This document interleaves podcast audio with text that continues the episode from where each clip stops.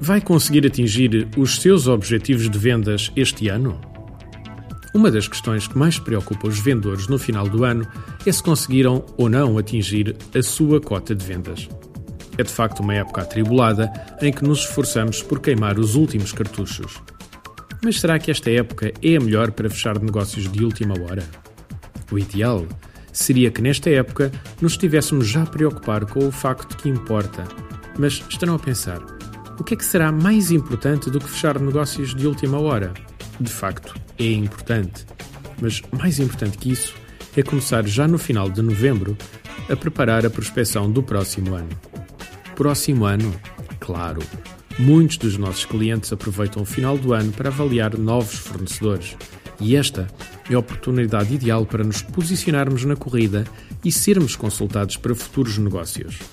Existe também outro fator que é importante nesta época: os orçamentos do ano seguinte. Nesta altura do ano, a maioria dos nossos clientes anda ocupada com a criação dos orçamentos para os anos seguintes.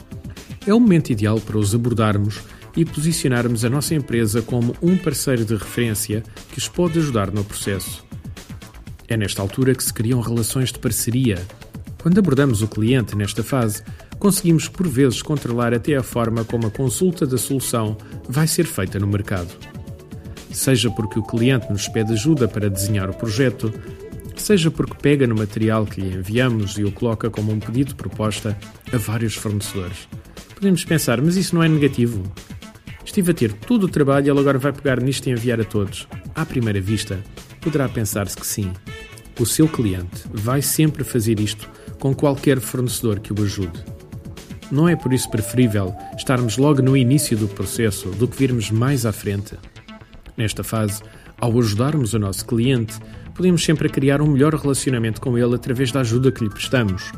Se formos inteligentes, podemos até ajudá-los a desenhar o pedido de proposta ou caderno de encargos.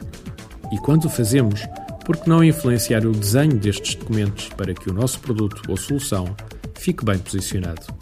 Hoje, para um pouco para pensar nisto. Qual é a minha estratégia de contactos para o arranque do próximo ano? Artigo de José Almeida, locução de João de Souza, produzido nos estúdios da Universidade Autónoma de Lisboa.